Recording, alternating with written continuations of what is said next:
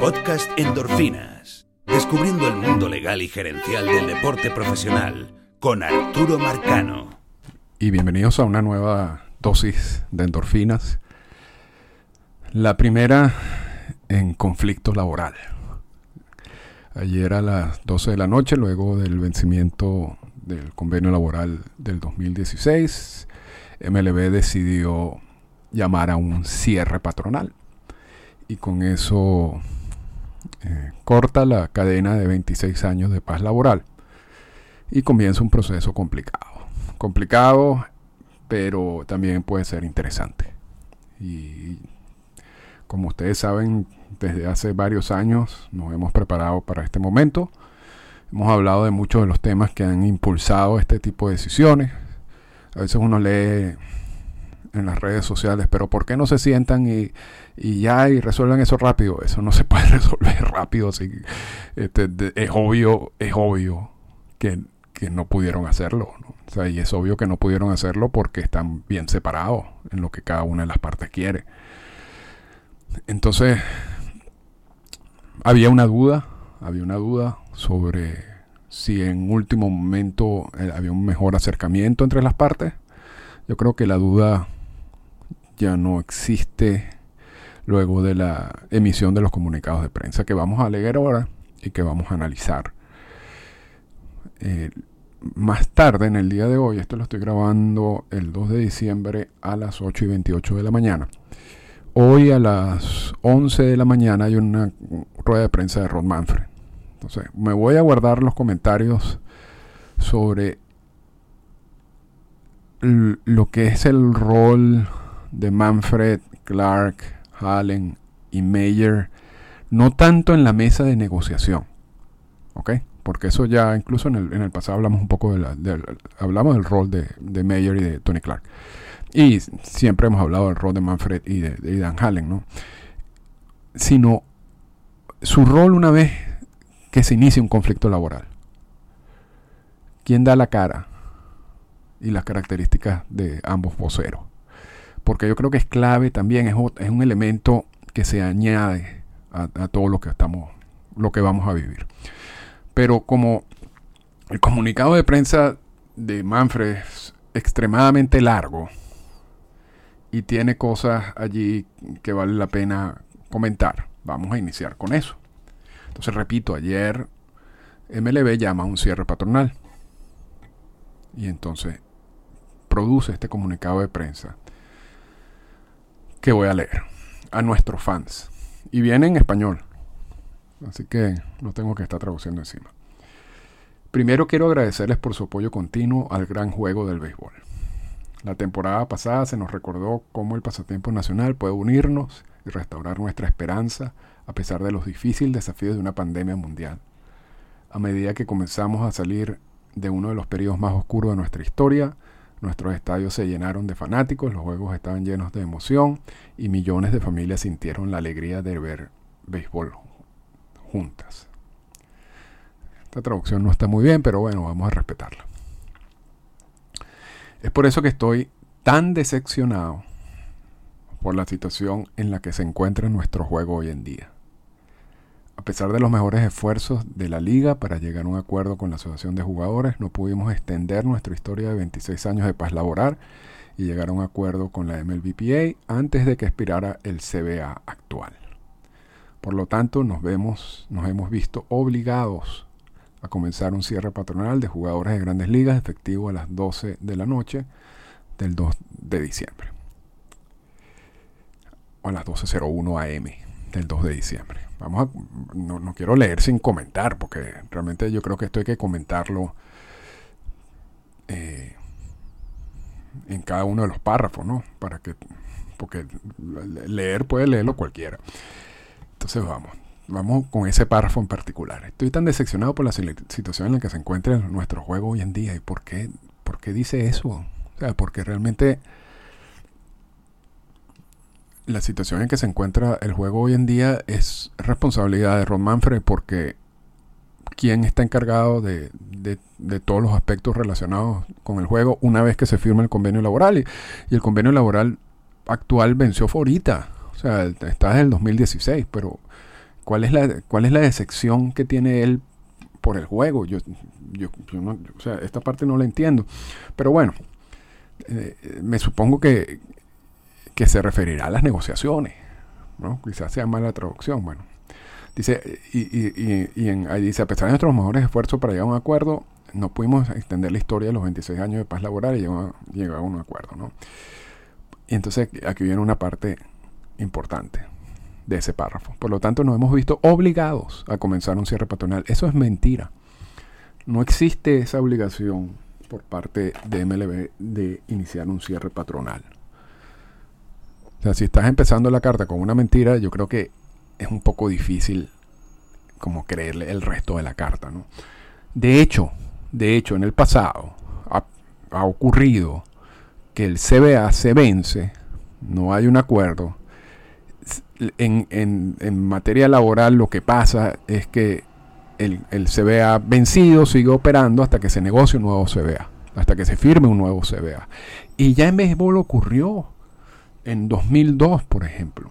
Y para ello, el señor Manfred se puede leer un libro May the Best Team Win de Andy Simbalis, uh, Baseball Economics and Public Policy, donde, donde un excelente libro, donde hablan de ese, precisamente de ese caso en donde se vence el convenio laboral, pasa incluso un mes sin ni siquiera haber reuniones, como dice el mismo autor Simbalis, de, de, fuerza, de importante, y luego de eso es que empiezan las negociaciones y se firma el nuevo acuerdo laboral. Entonces, no hay ningún tipo de obligación de que MLB llame un cierre patronal. ¿Por qué lo llama? Porque es una estrategia de negociación.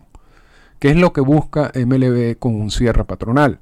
Crear división en el sindicato. O sea, que el sindicato, que es un grupo heterogéneo, o sea, es más fácil, y esto lo hemos hablado aquí varias veces, es más fácil representar a 30 dueños de equipo, aun cuando cada, cada dueño de equipo pueda tener distintos intereses en su mente, pero es un solo negocio, a representar 1.200 peloteros que tienen realidades absolutamente distintas absolutamente distinta, no solamente por, por miles de razones.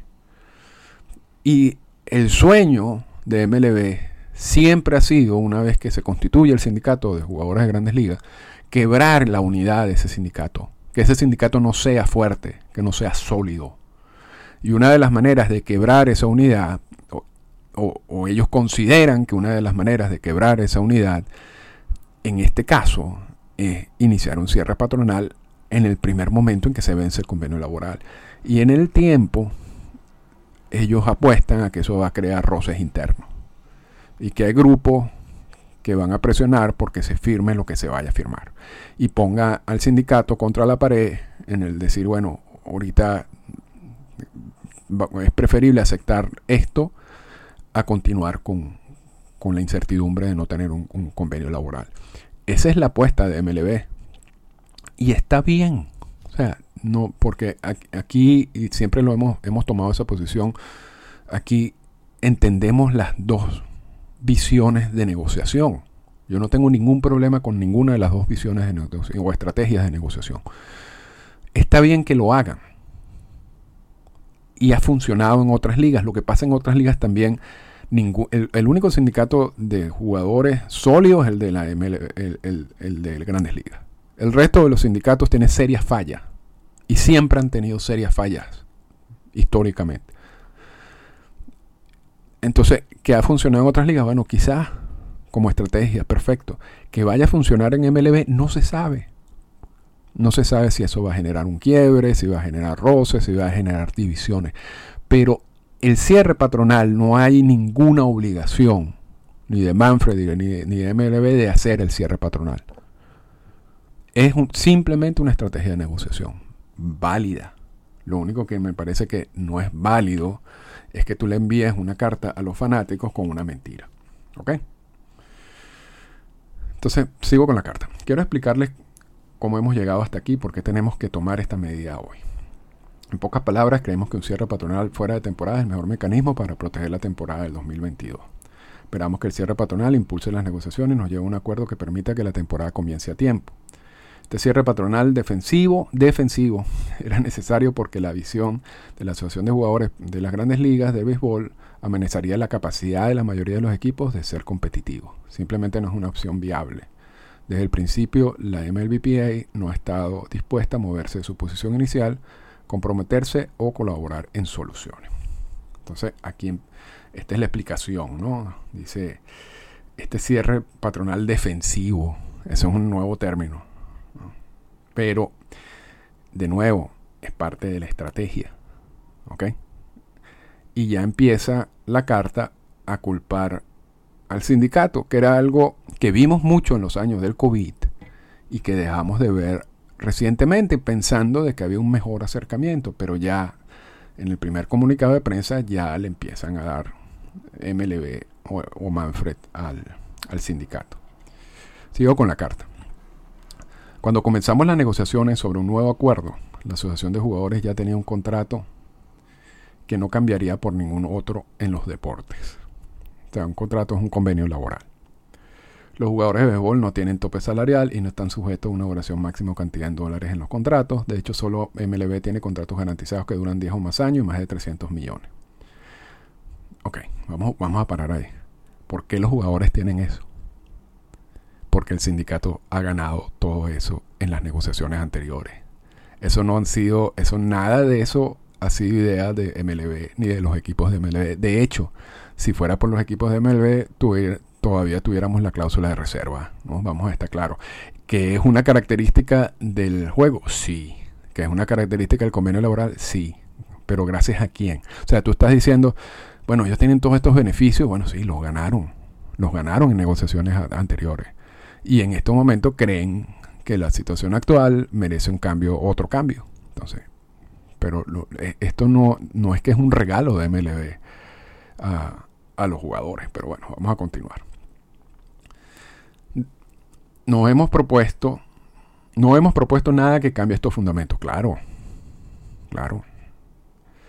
Si bien hemos escuchado repetidamente que la agencia libre está rota, en el mes de noviembre se comprometieron 1.700 millones para agentes libres, rompiendo el récord anterior casi cuatro veces. Al final de la temporada baja, los clubes habrán comprometido más dinero a los jugadores que en cualquier temporada baja en la historia de la MLB. Y aquí entonces empieza ya las teorías de conspiración. ¿Por qué, tanto apuro con la firma de los jugadores y, tantos contratos a largo plazo? Yo creo que los agentes tenían razón porque ahorita estamos en un momento que es una incertidumbre que no sabemos cuándo va a terminar. Pero no solamente eso, cuando termine, o sea, en una fecha cercana al inicio de la temporada, lo que vamos a tener es un, gran grupo de agentes libres de un golpe en el mercado. ¿no? Y yo no sé si eso es lo que desean los agentes o, muchos de ellos, como Scott Bora, prefirió y que Scott Bora sabe muy bien lo que está pasando, eh, optó porque sus jugadores firmaran, sus clientes principales firmaran los contratos que firmaron. Ahora, la teoría de conspiración es que eso lo habían hecho simplemente para ir atacando uno de los argumentos de la MLBPA, que es que la agencia libre no funciona. Y está basado en lo que ha ocurrido con la agencia libre en los últimos años, no este año, en los últimos años, y la disminución de los sueldos y el, retraso de firmas de agentes libres que, ocurrió, y, revisen lo que pasó el año pasado, la situación con los jugadores de más de 30, 31 años, que es más o menos la edad en que estos jugadores se declaran agentes libres. Pero bueno, este año ocurrió este boom de firma y y Manfred lo agrega aquí en la carta como diciendo lo que tú me estás diciendo sobre la gran crisis de los agentes libres realmente no existe. Y eso está bien que lo incluya. Yo no tengo ningún problema con, que lo incluya. Yo creo que es parte de toda esta, esta lucha. Si esa fue su estrategia, está bien. Esa estrategia está interesante porque hay algo en esta carta que omiten que normalmente incluyen y que vamos a hablar al final. Sigo con la carta. Trabajamos duro para, para encontrar un compromiso al tiempo que hacíamos que el sistema fuera aún mejor para los jugadores, abordando las preocupaciones planteadas por la asociación de jugadores. Por primera vez en la historia de béisbol ofrecimos establecer una nómina mínima a ser cumplida por todos los clubes, permitir que la mayoría de los jugadores lleguen antes a la agencia libre a través de un sistema basado en la edad que eliminaría cualquier reclamo de manipulación del tiempo de servicio, que aumentar la compensación para todos los jugadores jóvenes, incluyendo el aumento del salario mínimo Cuando las negociaciones carecían de impulso, tratamos de crear algunas ofreciendo aceptar un bateador designado universal y crear un nuevo sistema de draft utilizando una lotería similar a otras ligas y aumentar el umbral del impuesto de balance competitivo que afecta solo a un pequeño número de equipos.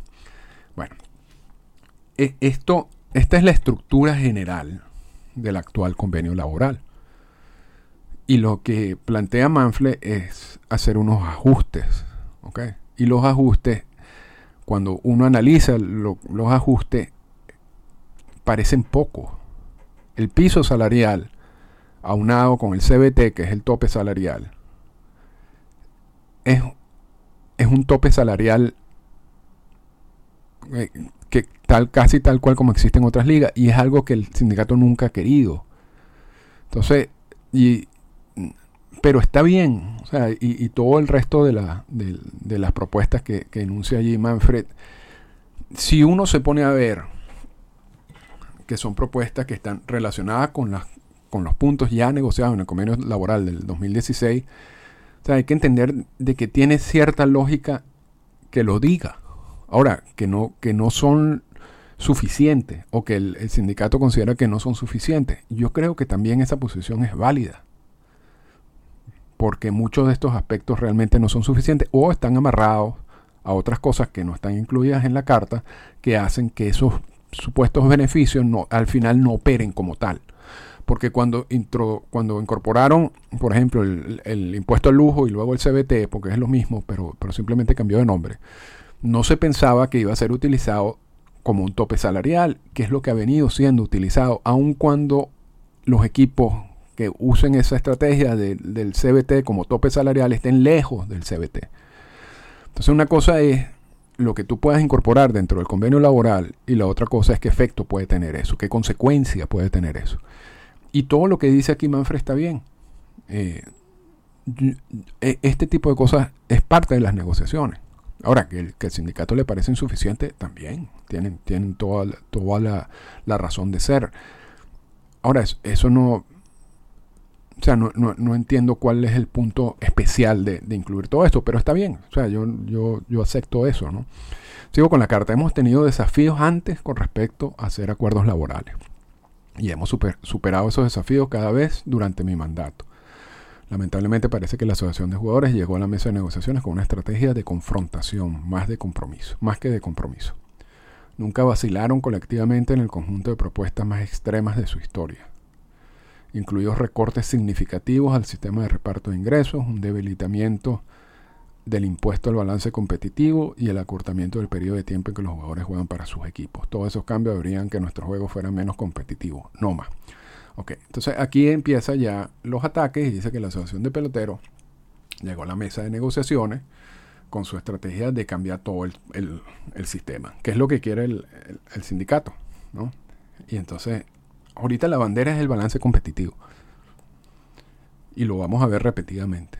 Diciendo, porque esa fue la misma bandera que utilizó MLB para incorporar todos estos cambios, el revenue sharing, el competitive balance tax, todas las reglas del draft de regla 4, eh, las limitaciones de las firmas de jugadores internacionales. Todo eso va dirigido a mantener un mejor balance competitivo, donde los equipos de mercados pequeños puedan competir con equipos de mercado grandes y lo dije el otro día en el Twitter, no es que los equipos, no es garantizar que los equipos de mercados pequeños ganen títulos, sino que puedan competir. Y como competir, ese concepto es que tengas la posibilidad de meterte en, la postemporada. El problema, como está diseñado el sistema actual, es que a la hora de, que tú consideras que tú no tienes un equipo para competir, tú prefieres hacer un tanking, que es básicamente convertirte en el peor equipo de la liga y luego recibir todos los beneficios que te puede dar el CBA para la reconstrucción. Y eso ha pasado y sigue pasando. Y eso no ayuda a nadie. Ahora, e-, es cierto, el sindicato quiere cambiar todo eso. Y MLB empieza ya a usar la bandera del balance competitivo. Eso es clave en todo esto. Y sigo con la carta. Ya está casi terminando la carta que me pareció larguísima, por cierto, para, estos casos, ¿no? Dice, para ser claro, este paso difícil pero importante no significa necesariamente que los juegos serán cancelados. De hecho, estamos dando este paso ahora porque acelera la urgencia de un acuerdo con la mayor cantidad de pista posible para evitar dañar la temporada del 2022. Retrasar aún más este proceso solo pondría en riesgo el, el, entretenimiento de primavera, el día de la apertura y el resto de la temporada y no podemos permitir que un acuerdo vencido vuelva a causar una huelga en la temporada y una serie mundial perdida como experimentamos en 1994. Todos le debemos a ustedes, nuestros fanáticos, algo mejor que eso. Entonces, esto es lo que lo, lo comentamos en un podcast pasado esto es, yo estoy haciendo esto y esto está bien, pero si ellos van a huelga es porque si esto se extiende y que, no se va a extender, o por lo menos el paro laboral no van a levantar, no lo van a levantar. Eh, o sea, no van a permitir que abran los campos de entrenamiento o que haya juegos, porque eso le da la opción a los jugadores de, ir a huelga. Pero entonces eh, es el mismo caso de que yo estoy haciendo esto por el bien de tuyo, fanático, y si ellos lo hacen, eh, eso está muy mal. Entonces, cierra con este párrafo. Hoy es un día difícil para el béisbol, pero como he dicho, todo el año hay un camino hacia un acuerdo justo y lo encontraremos. No dudo que la liga y los jugadores comparten un aprecio fundamental por este juego y un compromiso con sus aficionados.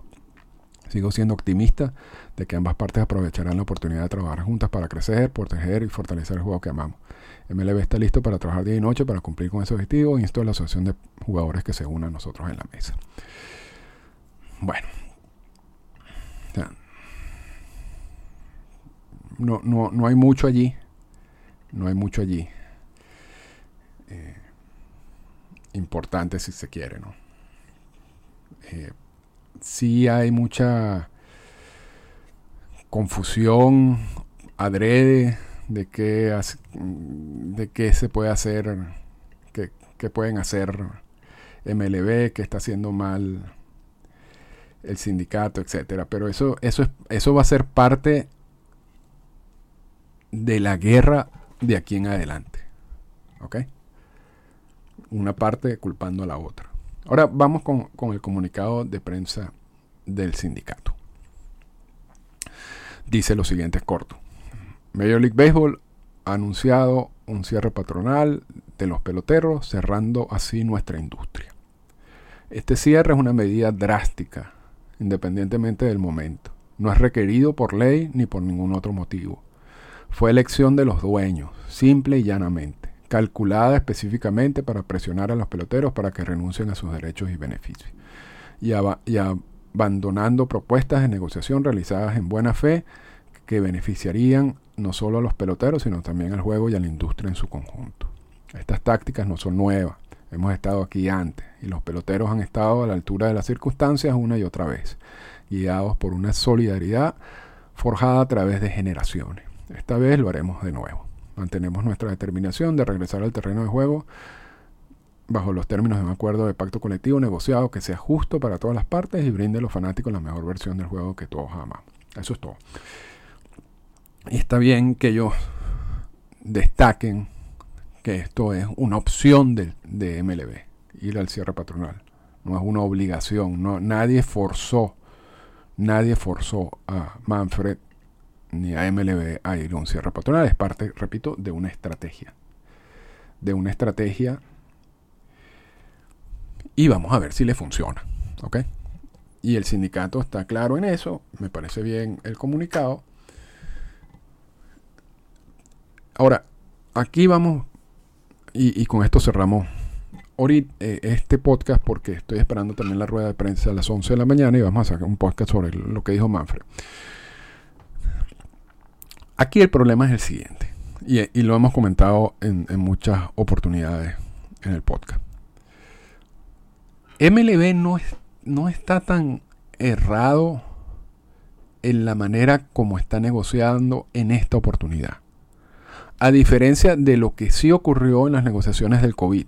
Y ahí están los podcasts sobre las negociaciones del COVID, que si lo quieren escuchen, y, ahí hago todos los, estos comentarios en, cada uno de ellos. En las pero, pero como conclusión o como resumen, en las negociaciones del COVID, MLB, uno de los objetivos que tenía MLB era destruir los contratos garantizados. Porque no solamente estaban buscando el prorrateo de los contratos porque la temporada iba a ser más corta, sino quería también una reducción de los contratos. Y ese principio de contratos garantizados es, un principio básico, clave, fundamental en los convenios laborales y el sindicato no se dejó y al final MLB tuvo que echarse para atrás. Entonces, en esa negociación, MLB estaba tratando algo que estaba mal. Y al final no lo lograron. Y por supuesto trataron de quebrar el, sindicato. No pudieron tampoco. En esta oportunidad, a pesar de la, de la mentira en la carta de Manfred, y a pesar de cosas allí que, la verdad que no... Bueno, pero en, esta oportunidad, MLB no está mal en el sentido de que ellos están basando su negociación en lo que está en los convenios laborales. O sea, en lo que está ya en el convenio laboral del 2016 y lo que se aceptó en el convenio laboral del 2012 y todos los, los anteriores. Simplemente está ajustando algunos de los puntos de esos convenios laborales y manteniendo la misma estructura del revenue sharing del competitive balance, todo bajo la bandera del balance competitivo. ¿Y qué era, lo que, era lo que no estaba en la carta? Porque se me olvidó decir lo que es lo que no estaba en la carta de, de MLB que normalmente están en todas esas cartas. Una, un párrafo que diga los equipos tienen serios problemas económicos. Porque yo creo que era incompatible porque esa, esa, esa, bandera también de que mm, tenemos crisis económica y por lo tanto hay que reestructurar ciertas cosas del juego porque si no varios equipos no van a poder pagar salario que han usado que han usado en, ese mismo libro de May the Best Team Win de Symbolis lo menciona. Esa, esa, ese argumento no, no era compatible con el otro argumento de que se acaban de gastar 1.700 millones de dólares en salario porque como unos equipos que puedan tener problemas económicos van a estar 1.700 millones en salario, a menos que sean locos. Entonces tenían que optar por una de las dos. O, de, o tratamos de destruir el argumento que, la gente, que los agentes libres no funcionan, que, la figura de agente libre está muerta o está totalmente afectada, y lo hacemos a través de, la gran inversión en, salarios que hubo eh, en estos días o usamos, seguimos usando el argumento de que aquí hay unos equipos que, son pobres, que tienen serias crisis económicas, y, pero ese argumento no ha funcionado. Ese es el otro problema. Porque ya a estas alturas ya nadie cree eso. Entonces, yo creo que optaron por, la mejor de las opciones, ¿no? Ya olvidarse de eso, aun cuando no sé si lo vayan a volver a sacar, posiblemente lo saquen, porque si esto va para largo, seguramente veremos todos los argumentos que normalmente sacan en estas negociaciones. Pero volviendo al punto, yo creo que MLB no está partiendo dentro de una base relativamente sólida en cuanto a lo que tú puedas negociar en estos convenios laborales. Yo no estoy diciendo de que tengan razón, yo estoy diciendo que parten de una base sólida. Y yo creo que el sindicato es el que tiene el problema aquí. Porque la propuesta del sindicato buscan un cambio estructural importante de lo que ya está consagrado en el CBA. Y eso no es fácil de hacer. O sea, eso no. Eso normalmente no ocurre, o, o estos procesos no ocurren de esa manera. Lo que, lo que sucede en estos procesos es que tú vas incorporando poco a poco aspectos en el CBA que luego en combinación funcionan de manera como tú quieres que funcionen. Pero tú no cambias un sistema de un convenio laboral para otro. Y lo que propone el sindicato es eso. Y eso es difícil de lograr. O sea, históricamente eso no se puede. O sea, no se ha visto hasta ahora. Y yo creo que MLB tiene un buen argumento en defensa, en decir, yo no, yo no, yo no, yo no estoy en necesidad de ir hasta ese punto que tú estás planteando. Porque lo que uno lee con todo esto, con lo que quiere el sindicato también es, bueno, yo quiero resolver hoy todos los problemas que yo mismo me metí en los últimos convenios laborales, al aceptarlo, al no darme cuenta de lo que las consecuencias de lo que iba a pasar. Entonces, quiere resolver todos los errores del pasado en un convenio laboral. Eso no se va, eso no va a pasar. Y eso fue justamente la razón por la cual desde hace tiempo, desde hace mucho tiempo, les mencionábamos por aquí que esto no iba bien. Y lo que dicen las partes en los comunicados de prensa confirman que hay una distancia muy grande entre lo que quiere MLB y lo que quiere el sindicato. Muy grande. Y eso es preocupante. Eso es preocupante porque habría que esperar a ver quién va a ceder de las dos partes. Y no pareciera hasta el momento que, ninguna de las partes quiere ceder. Estamos empezando en todo este proceso. Repito, la apuesta de MLB es el quiebre del sindicato, generar presión interna al sindicato para que termine aceptando una propuesta parecida a lo que a, la ideal de MLB. Y MLB ha dicho nosotros no nos vamos a dividir. Nosotros somos uno de los eh, sindicatos más sólidos, si no el más sólido en los Estados Unidos, y vamos a mantenernos unidos en todo esto. Si eso es así, yo no sé cuánto tiempo puede durar esto. Porque así como hace años dijimos, vamos directo a un conflicto y vamos directo al, fin de la paz laboral. Igualmente digo, eh, esas, por, las mismas razones que llevaron a esa, eliminación de la paz laboral, existen para, justificar o, para opinar que esto no tiene realmente una solución a corto plazo. No hay nada aquí, por lo menos hasta ahora, que nos ayude a pensar que, esto es un problema menor y que las partes se van a sentar y lo van a solucionar. Y eso es preocupante. Pero hasta aquí dejamos el podcast, el primer podcast del día. Vamos a esperar la rueda de prensa de Rod Manfred y después hablamos de, de todo ese rol de Rod Manfred y de Tony Clark en época de conflicto laboral y sobre todo en época de comunicar lo que está sucediendo. Porque eso es otro elemento muy particular de este proceso de, negociaciones del convenio laboral. Esta fue una presentación del podcast Endorfinas. Para comunicarse con nosotros, escríbanos a las siguientes cuentas en Twitter. Arroba Arturo Marcano y arroba Endorfinas Radio.